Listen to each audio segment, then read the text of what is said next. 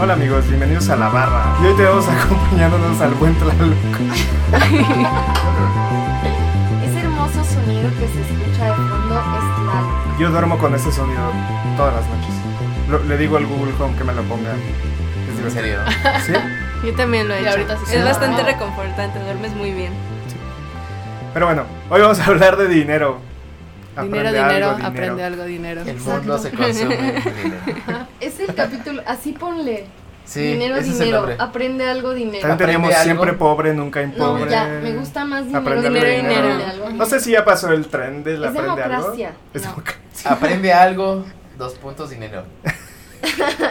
Sí. Es chido. Pero bueno, hay muchos temas que podemos tocar acerca del dinero. Hoy vamos a tocar en, es- es- en especial uno que me, que me encanta, que es primero cómo, cómo sales de los problemas financieros que normalmente el mexicano tiene y luego cómo pasas al otro lado de la montaña y todo es felicidad y obtienes más dinero y te vuelves fifi y esas cosas.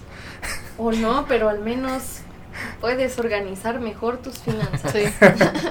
Hoy en la barra estamos Marky. Ok, hola, hoy yo voy a ser el mexicano promedio que ni está tan endeudado y no gasta tanto y es como el mayor promedio que puede haber. Ok. Hola, Kat. yo soy Kat y yo sé sobre finanzas personales porque me gustan. Carmen. Yo logré salir de un bache financiero muy horrible. Ya porque somos dos. diseñé mi plan financiero. Y tenemos un estreno en este episodio. Daira. Yo estoy aprendiendo a invertir mis ahorros y a cumplir mis objetivos de vida mediante el ahorro. Perfecto. Ahora sí, pasemos al- a la carnita. Este, pues sí, a mí me gustaría comenzar con esta idea de que a todos nos, bueno, en general a las personas no les gusta hablar sobre presupuesto o estar contando su dinero porque se sienten limitados, les da flojera, etcétera. Pero me gustaría empezar esto comentando que siempre hemos necesitado una herramienta para ver y registrar nuestra, nuestros ingresos y nuestros gastos. O sea, tanto así que en las primeras civilizaciones se hizo y pues, o sea, no es como que un maya haya dicho voy a inventar el cero porque no tengo nada que hacer, ¿no? Sino porque realmente necesitaba saber cuánto estaba vendiendo, cuánto le quedaba y cuánto iba a ganar, tal vez. Y así nació el abaco. Sí, Y y, el el cero. Y el cero. Sí, eh, lo considero importante, sobre todo porque mucha gente no le presta atención, pero pues por algo nació, ¿no? O sea, de verdad te ayuda a llevar un control y pues básicamente esta, esta frase de que a Chuchita la bolsearon, no te pase. Lo que normalmente nos encontramos es, es justo el problema de administrarnos y, y mucho también como el mexicano o el latino, no sé si es un problema igual de Latinoamérica, que tenemos cierta forma de pensar el dinero y de hecho el meme viene de eso, ¿no? Del aprende algo de dinero. Sí, sí es general, sí, sí es, perdón, cultural. O sea, sí, no, los italianos no tienen los mismos problemas que nosotros, los suizos menos, los gringos menos, pero si te referías a eso, sí es cultural. Como que nos endeudamos aquí. Por nada. Estamos muy acostumbrados a vivir al día, yo creo. Como que pensamos en que nos alcance el dinero, como en la quincena o la mensualidad o la semana, como te paguen. Y no estamos muy familiarizados con planear hacia el futuro. No estamos muy familiarizados con hacer metas a largo plazo o pensar en proyectos futuros que queremos hacer con el ahorro o más avanzado con la inversión. Por eso tiendas como Electra y Coppel pues funcionan súper bien aquí porque son un millón de pagos semanales. Con intereses altísimos. Ajá. Sí, y es que justo en México no hay como una cultura de ahorro tal cual. O sea, la gente ahorra para pagar una necesidad en el momento, pero no porque necesite algo eh, de aquí a cinco años. O sea, todo es como muy express y justo lo que dice Marky es que, o sea, ahorras y pagas pagos pequeños durante mucho tiempo, pero porque es lo que se te facilita más, pero no tal cual como una cultura. Sí, eso está muy loco. O sea, por ejemplo, pagar en abonos es como una retribución instantánea, pero básicamente estás juntando dinero cada, cada cierto tiempo y eso lo podrías hacer al revés. O sea, en lo- como pagar en abonos por, a- por cierto tiempo y con ese dinero poder pagar sin que te cobre ningún tipo de interés. Sí. O sea, podrían, pero, pero, Pero no no funciona. Sí, es que no funciona porque justo no existe esa cultura. O sea, los mexicanos estamos acostumbrados a, a justo lo que hablábamos hace un rato, de que vamos a hacer una tanda, me das el dinero dependiendo del número que me toque, pero pues no estás ahorrando tal cual, solo estás pagando esa deuda del préstamo que te hicieron. Aquí quiero poner un dato que, me, que sí- me, me encantó cuando lo descubrí o cuando me lo contaron, ya no recuerdo no- quién me lo contó.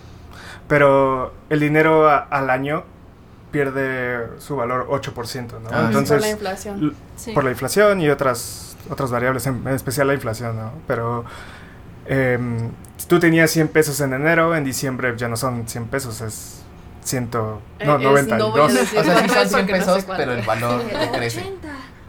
Sí. Sí. No menos como cinco. Entonces, ¿cómo hacemos? ¿Cómo hacemos para que nuestro dinero no pierda ese valor anualmente?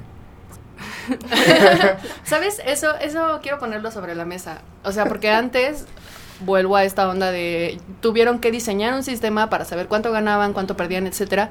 Pero ¿qué pasa cuando llegan las tarjetas de débito, de crédito, lo que sea, que ya te hacen como esta suma y al final te llega así de tienes que pagar tanto? O sea, las personas dejan de, de pensar en cuánto están gastando y totalmente pues escudan en, en ese caso la tecnología, que es un poco análoga porque es la tarjeta, pero pues sí me gustaría poner sobre la mesa este tema sobre la tecnología nos está ayudando, nos está eh, fregando un poco en este aspecto. Uy, pero ahí, sí, o sea, Sí. entra también el rollo de si los teléfonos celulares nos están ayudando o no. Ajá. Depende cómo uses la herramienta. Más bien es porque hay desinformación al tema. O sea, yo cuando empecé a usar mi tarjeta de crédito no sabía lo de, no sé, hace corte y tantos días tienes para pagar. O sea, yo no entendía todo eso. y justo es como tan complejo entenderlo, no hay tanta información eh, a la mano o digamos que desmenuzada para las personas que luego pues sacan su tarjeta o se las dan y hacen mal uso de ella y no entienden, o sea, luego tienen por eso deudas y se piden préstamos y no ahorramos. Y lo, pre- lo, lo aprendes de golpe. Sí, también. O sea, aprendes que de repente los intereses existen. Es como, ¿qué, qué era eso? Definitivamente yo creo que las tarjetas de crédito deben de venir con un, un instructivo, aunque sea para que alguien Sí, como, como mexicano promedio el que vengo representando. Este, Yo tiro el instructivo o sea, creo que no es lo mismo que gastes comprando con tarjeta de crédito a que lo pagues con billetes. O sea, perceptualmente para el que compra no es lo mismo. O sea, si compras algo de cuatro mil pesos con billetes, dices, ah, cabrón, esto... Te pesa más. Ajá. y con la tarjeta, Se, se fue el fajo. ajá, y con la tarjeta pues es otra acción. Sí. Es dinero electrónico. Exactamente. Sí, la percepción del dinero en la era digital creo que justo sí distorsiona eso porque como dices, no mides el fajo de billetes de, ah, perro, me costó bien caro". Sí, este es mi sangre, no. sudor y lágrimas. Ajá, como que dices, ay, ya, listo, gástalo, Ajá. cueste lo que cueste. Entonces, pues esa relación con el dinero, pues se vuelve, se vuelve más abstracta de lo que de por sí ya es. Porque no pensamos en el valor del dinero. Y ahorita que decías lo de lo de las tarjetas de crédito, es yo, yo personalmente no sé, o sea, cuando veo el costo anual total, no de, de, mi, de mi tarjeta de crédito, digo, ah, pues debo mil pesos. Si no llegara a pagar, mi costo anual total es de 80%. Y jamás pienso cuánto dinero de ese sería extra. Y creo que no sé si mucha gente lo piensa. Y a mí me pasó, o sea, una deuda de 16 mil pesos se convirtió en una de 40. Y así fue como Un viaje hermoso a... un viaje hermoso hacia las finanzas personales. Sí, yo me di cuenta que lo estaba haciendo muy mal porque vino un amigo de que vivía pues fuera del país y me dijo, ¿por qué nunca has ido a verme? Y yo, porque no tengo dinero. Y me dijo, no lo entiendo. Y yo, ¿por qué? Me dijo, pues porque tienes un trabajo, pues bien, estás en un buen lugar, eh, vives en la burbuja. Hashtag No. burbuja. Acuérdense que es un... hashtag burbuja. Entonces, pues le dije, es que no puedo, estoy muy endeudada. Y me dijo, ¿pero cómo? Y yo, pues sí, o sea, saqué una tarjeta de crédito eh, a los 18 años y fui muy responsable manejándola y hacia los 22 debía dos veces esa línea de crédito. Y me dijo, ¿y por qué no haces algo por solucionarlo? O sea, me dijo igual y no vas a ir este año, pero ¿por qué no te planteas la meta de ir el próximo año? O sea, antes de que yo regrese. Entonces dije, ah, tienes razón. Y entonces al día siguiente hablé al banco y dije, hola amigos, les quiero pagar ya lo que debo.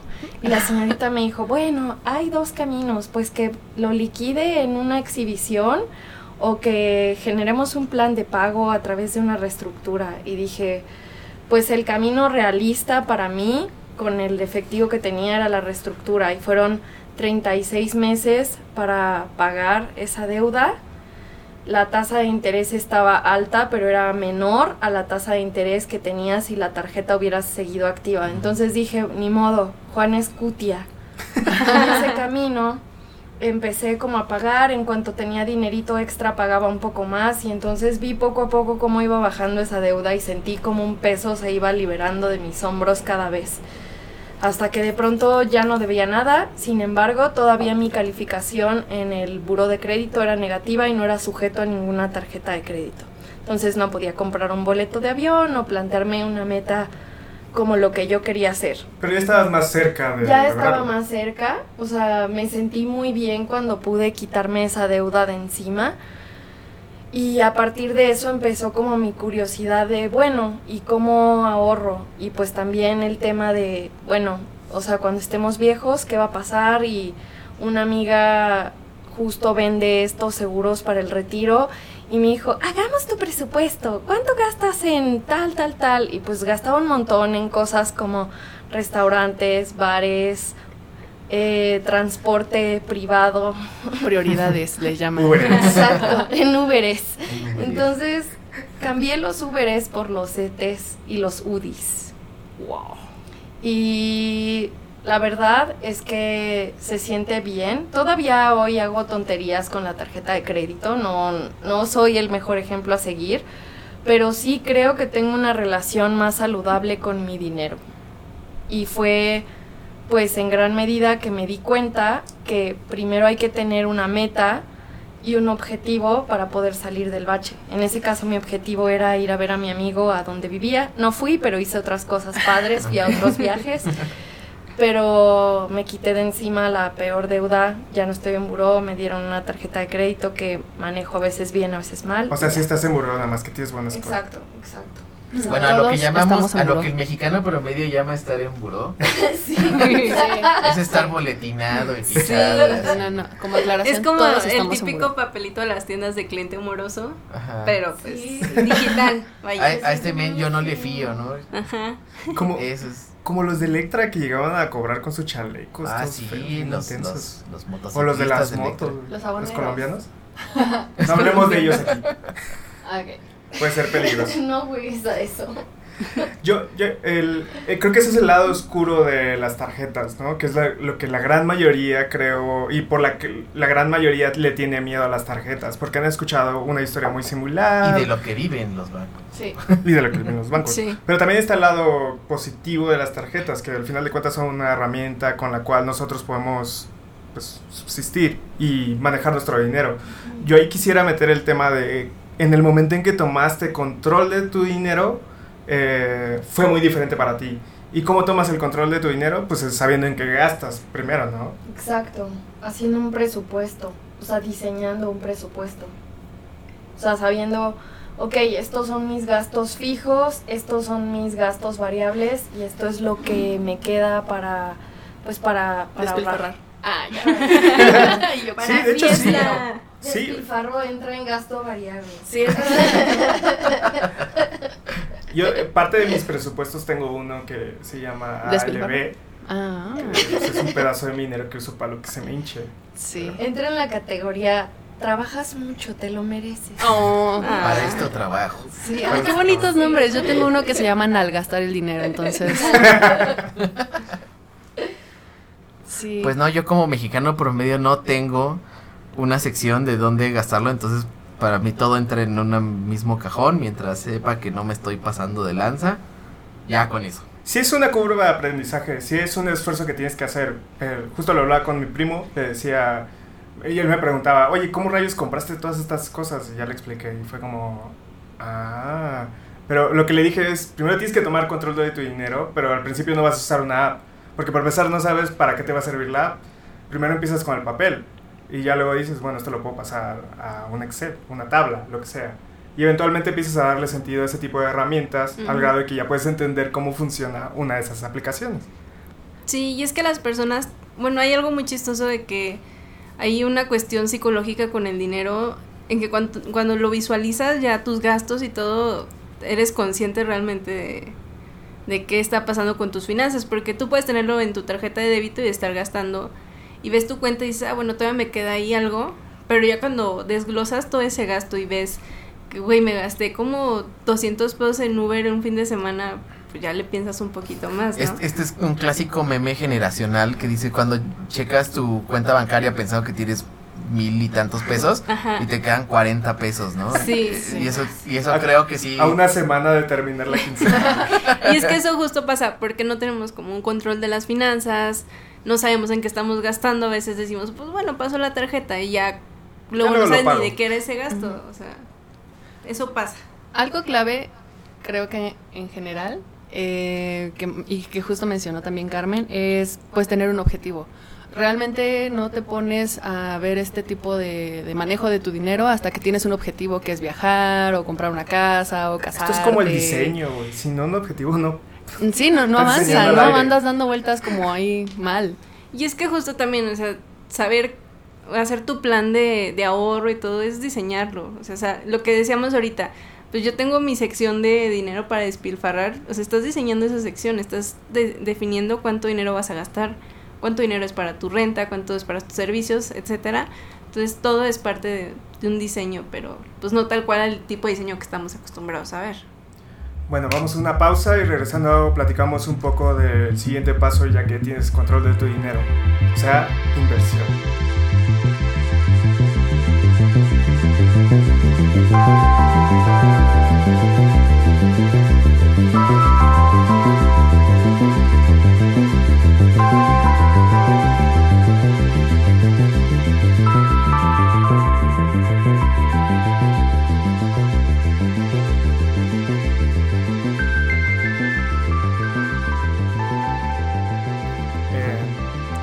Estuvimos hablando del problema más grande que tiene el mexicano con respecto a, las- a los créditos, su dinero, cómo lo manejan, cómo lo piensan. Eh, pero una vez que sales de ese hoyo y aprendes cómo funciona el dinero, cómo puedes diseñarlo, ¿cuál es el siguiente paso? Invertir. Chin, chin, chin. Tirín, Sonido de moneditas. Esa palabra tan, tan lejana. tan lejana y que te causa tanto miedo porque, o sea, mucha gente, o sea, el mexicano ahorra, eso sí lo sabemos y tiene muchas formas de hacerlo como pues en el colchón, en el banco, En la eh, tanda. en la tanda, pero no lo invierte por justo al miedo a perder el dinero que tanto esfuerzo le ha costado porque pues la mayoría de la población en México no es como que pueda estar derrochando su dinero diariamente. Claro. O sea, mu- hay mucha gente que, que vive al mínimo, entonces El 80% Pues- de las personas. Sí, entonces invertir a la gente le causa mucho miedo. Y muchas, o sea, hay muchas ahorita como... Se me fue la onda. No, no quisiera entrar en el tema social porque es un, es un problema mucho más Ajá. grande. O sea, el problema socioeconómico es, es para todo un capítulo. Y sí, bueno, ¿cómo comenzamos a invertir? Pues bueno, ver, me gustaría empezar con una estadística que es, o sea, la realidad actual en México es que solo 35 de cada 10 mil mexicanos son los que invierten. ¿Cuánto? 35 de cada 10 mil. O sea, es muy pequeña la cantidad, justo por esta falta de información, el miedo a perder lo que estás ganando, pero también, pues todas estas personas no saben que existen fondos de bajo riesgo, que hay formas de invertir sin perder dinero y que pues obviamente es mejor porque de dejarlo en el banco a tener una ganancia que aunque sea muy pequeña, pues obviamente es mejor ganar que... ¿Hay otra ¿Qué palabra para, eh, para, para invertir? O sea, hay otra forma de decirlo. Porque invertir por trabajar default tu dinero. es negativo. Sí. Eh, Ajá, o sea, Sí, pues para es el básicamente invertir es poner a trabajar tu dinero. Pero pues ahí ya sería como un tema más profundo porque pues poner a trabajar tu dinero tal cual es dejar el dinero ahí, no moverlo nunca y dejar que vaya juntando intereses. era lo que hablábamos al principio. Sí. Eh, tu, tu dinero pierde valor. Eh, pero primero, ¿cómo contrarrestas que no pierda ese valor? Y luego, ¿cómo haces que genere valor? Eh, por ejemplo, de lo que decía Daira, eh, um, es muy normal que las personas cuando escuchan inversión no es tanto negativo, sino que realmente tienen esta connotación de pérdida o riesgo. Este, y o que muchas personas tienen la idea de que para invertir necesitas 50 mil, 100 mil pesos, porque normalmente Mm. piensan en la bolsa de valores, cuando en realidad ya tenemos muchas otras opciones, incluyendo los setes que mencionaba eh, Carmen. Carmen, este, donde puedes meter desde 100 pesos Ajá. y empezar a poner a trabajar tu dinero. Es importante lo que mencionábamos al principio, que para poder invertir necesitas tener un buen control, eh, tener una cierta cantidad de ahorro para que justo este, aprendas a, dividir tu dinero de forma en que no metas todos tus ahorros ahí, porque realmente tampoco es lo ideal, sino tener partes de ahorro para guardarlas en otra parte y un porcentaje de eso meterlo a algo de inversión. Y en el caso de las inversiones, hay dos, dos tipos de inversiones, que es también lo que mencionaba Daira. Eh, unas son de bajo riesgo y otras son de súper alto riesgo. Eh, esto ya incluso sacando un poco lo de las monedas, eh, las criptomonedas, eso es como ya muy extremo también.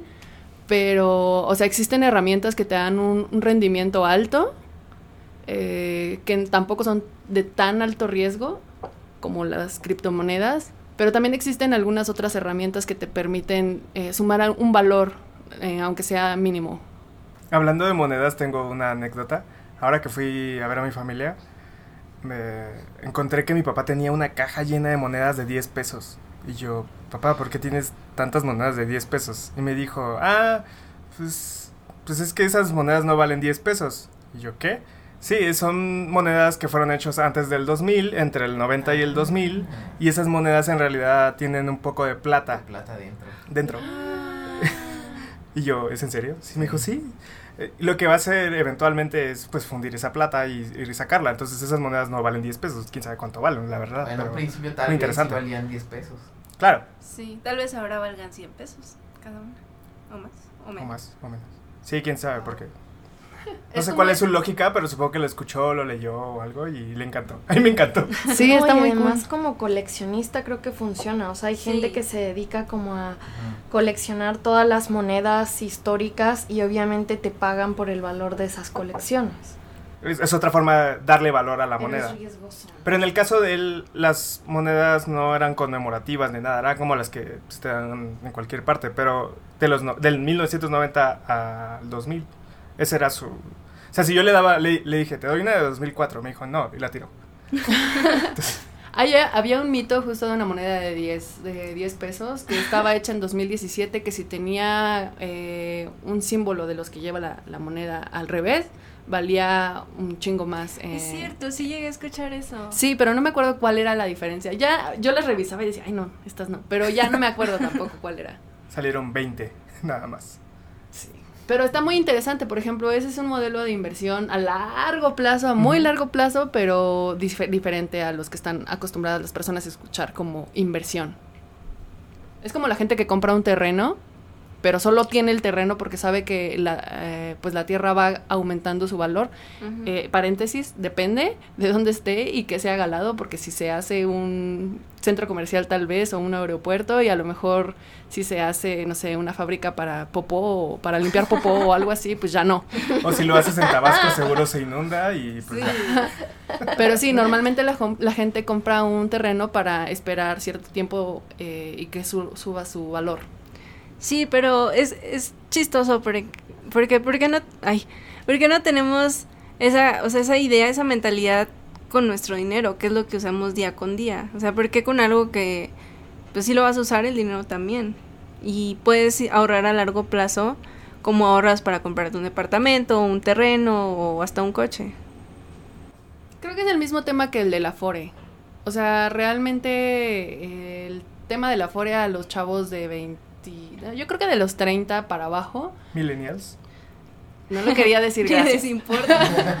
Pues realmente a muy, per- muy pocas personas les importa el tema de, de cuándo se vayan a retirar y de cuánto van a vivir y cuántos intereses está generando. Tú dices, ah, sí tengo Afore porque me lo da el trabajo, pero no sabes cuántos intereses está haciendo. Sí, pues yo justo, o sea, mis 23 años, todavía ni el año pasado entendía que era la Afore y apenas ahorita creo que entiendo un 5% de todo. Yo lo hice a tu edad y llevo dos años ahorrando. ¡Pum! Sí, Estás Está muy cool, estoy está, muy bien. Pero ¿cómo funciona entonces una Afore? Am, bueno, básicamente el dinero... ¿Quieres que te lo explique aquí? Es No, un no, poco estoy bromeando. Sí, Les bueno, ponemos el link Po- en en podría las ser notas. otra otro tema. otro tema, podcast. pero básicamente ese dinero se ahorra. O sea, el gobierno te lo quita, lo mete en cosas de, de gobierno, eh, lo invierte y después te da tus, tus rendimientos. Luego lo hablamos bien.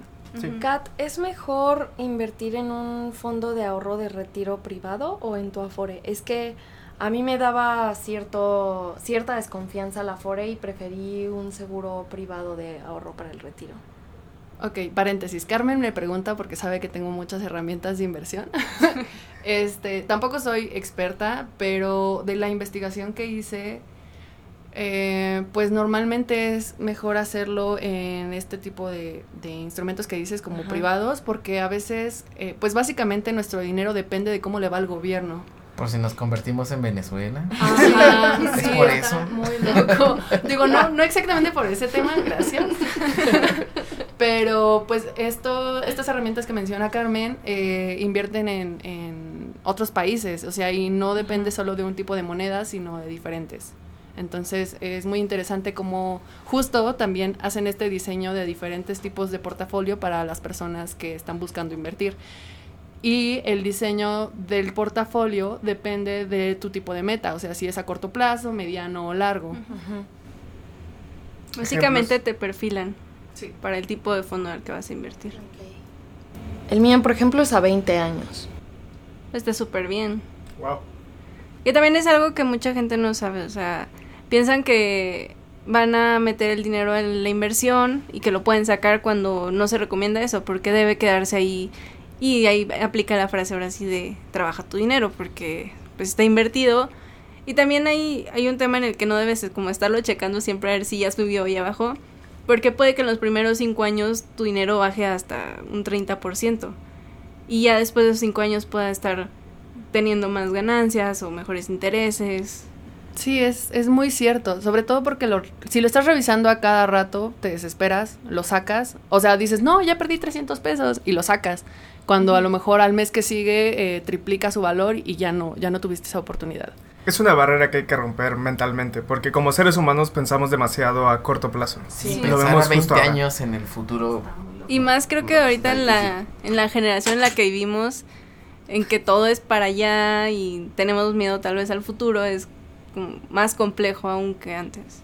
¿Tú qué nos dices, Marco, mexicano promedio? Sí, como mexicano promedio. Yo tengo Me- que comer hoy. alerta Ajá, me- informativa. Me cuesta trabajo pensar en algo que voy a hacer en 20 años o en algo que voy a recibir en 20 años, ¿no? ¿Te sorprendió cuando dijo 20 años? Sí, 20 años me dije, ¿what? o sea, ¿por, por qué, tan, den ¿por qué tan nada. rápido? O sea, ahorrar, ahorrar para cinco años ya es complejo, ahora imagínate 20. Sí. Pero lo chido de los 20 es que a los 5 ya te olvidas. Sí, se te O sea, olvida, ya es como automático y pues ya. Pero tienes que superar esa barrera de los 5 donde sí, tal vez pasa lo que dijiste, de que lo estás checando, checando, checando. Exacto, o sea, quizá como mexicano promedio, si invierto hoy algo a 20 años, quizá en 20 años ya no me acuerde. Y de repente es como, oh, dinero gratis. No, chavo, lo trabajaste. No, no lo pasó a recoger, joven. Ya no se lo voy a dar. Por Sí. eso cambien sus beneficiarios, Y amigos. creo que esa es otra barrera, el miedo a, ok, les voy a dejar a estas personas mi dinero 20 años, ¿qué tal que lo desaparecen? Y pues la generación de nuestros papás vivió cosas parecidas en los 90. Hashtag 94. Exactamente, entonces pues ese miedo es otra de las barreras por las cuales la gente no confía para nada en este tipo de instrumentos, porque ¿qué pasa si se van con el dinero? Pues yo creo que actualmente las empresas o compañías que se dedican como a ayudarte a invertir son tan seguras que, que pues no, no puede existir algún problema más que algo político del país. ¿Qué fue lo que pasó en el 94? de Que ajá, fue lo que pasó, pero en, en general pues creo que todas son bastante seguras. Bueno, Ya. esperemos a convertirnos en Venezuela y ya luego vemos. No. No. Ay, ¿cómo obviamente no nos va a pasar. Y justo Qué hablando de diseñar pues actualmente existe esta tendencia de justo personas que dijeron hay que diseñar otro tipo de inversión y de préstamo y lo que sea y armaron estas inversiones peer-to-peer. Quiere decir, una persona civil normal cualquiera, o sea, Marky, mexicano promedio, dice tengo 100 pesos, puedo, quiero invertirlos y se lo, los mete a una plataforma. Esta plataforma se los presta a una Carmen de hace no sé cuántos años que necesita dinero y este para que ella pague sus deudas. Entonces, eh, con este interés del dinero que le presta Marky a Carmen, eh, a él le llegan rendimientos, le llega comisión a la plataforma y bueno, empieza la magia de otro tipo de inversión, otro tipo de, de diseño de, de, finanzas y bueno, más oportunidades para ambos, ¿no? La, ¿Están un poco uh -huh. al tanto de esto? Así funciona el capitalismo. Yo había escuchado algo, pero más en cuestión de criptomoneda, no tanto en la inversión tal cual del dinero. Sí. Yo bueno. había investigado un poquito sobre eh, bienes raíces. Ajá. De hecho, ese es otro... Uh, no voy a decir nombres de, de apps, de, de marcas, no pero sí. No voy a decir nombres. Pero sí, justo, este es esta onda de bienes raíces que es el crowdfunding. Eh, igual, lo mismo, una persona normal que tiene 500 pesos o 1000 o dependiendo del tipo de, de crowdfunding en el que estés, eh, puedes decir quiero invertir en bienes raíces, entonces como no tienes los millones que se necesita justo para construir un nuevo edificio, lo que haces es que pones tus 500 pesos y muchas otras personas ponen 500, 1000, 2500, lo que quieras, y para que, se, para que este dinero ayude a construir eh, el edificio. Y cuando se venden todos estos, eh, digamos, departamentos o comercios o lo que quieras, te llegan rendimientos. Este es otro tipo de, de, inversiones que se está llevando a cabo durante este tiempo, sobre todo creo que desde los últimos cinco años, un poquito uh -huh. más, uh -huh. eh, que te ayuda a, a, hacer crecer tu dinero relativamente en poco tiempo, o sea, onda dos años, uh -huh. eh, digamos, o sea, hay de, de 15% a 20% de, de, de intereses eh, que recibes. Y es muy interesante porque aunque te dan, o sea, normalmente uno dice, ay, no manches, 20% de rendimiento, sí, por favor, da, toma todo mi dinero, también es de riesgo y muy pocas sí. personas informan de esto. De muy alto riesgo. Sí. Sí, sí. Es, es, es, pregunta real. Es menos y es que por que lo general, pero sí. Por lo general, cuando inviertes y te van a dar muchos rendimientos, es, es un fondo de más riesgo y cuando te dan menos rendimientos, pues obviamente hay menos probabilidad de que pierdas tu dinero. Que todos los fondos, todo toda clase de inversión tiene un riesgo. O sea, esto también para que lo tomen en cuenta. Así como todos estamos en buro de crédito, que no significa que todos estemos mal calificados, todas las formas de inversión tienen un tipo de riesgo. Podríamos hablar de criptomonedas, pero bueno, vamos a cerrar. ¿Qué, qué te llevas mexicano promedio? Pues... Ay, qué buena pregunta. Eh, pues pensar a 20 años en el futuro es un gran reto para el mexicano promedio y para toda Latinoamérica unida, creo. Pues segmentar los gastos también me parece que es una buena una buena idea. Ser consciente de lo que estás gastando y en qué lo estás gastando, pues creo que creo que te puede ayudar a, a que no te a, no, a que no te cause sorpresas a final de mes tu tarjeta. Eso y pues hacer lo posible para no pagar intereses. Perfecto. ¿Todos estamos de acuerdo? Sí. sí totalmente. ¿Qué le decimos a los intereses? no today. Not today. a menos que sean de inversiones. Pues. A menos que sea para uno. Si no, sí, todo. Bueno, muchas gracias amigos. Este, esto fue la barra. Adiós. Bye.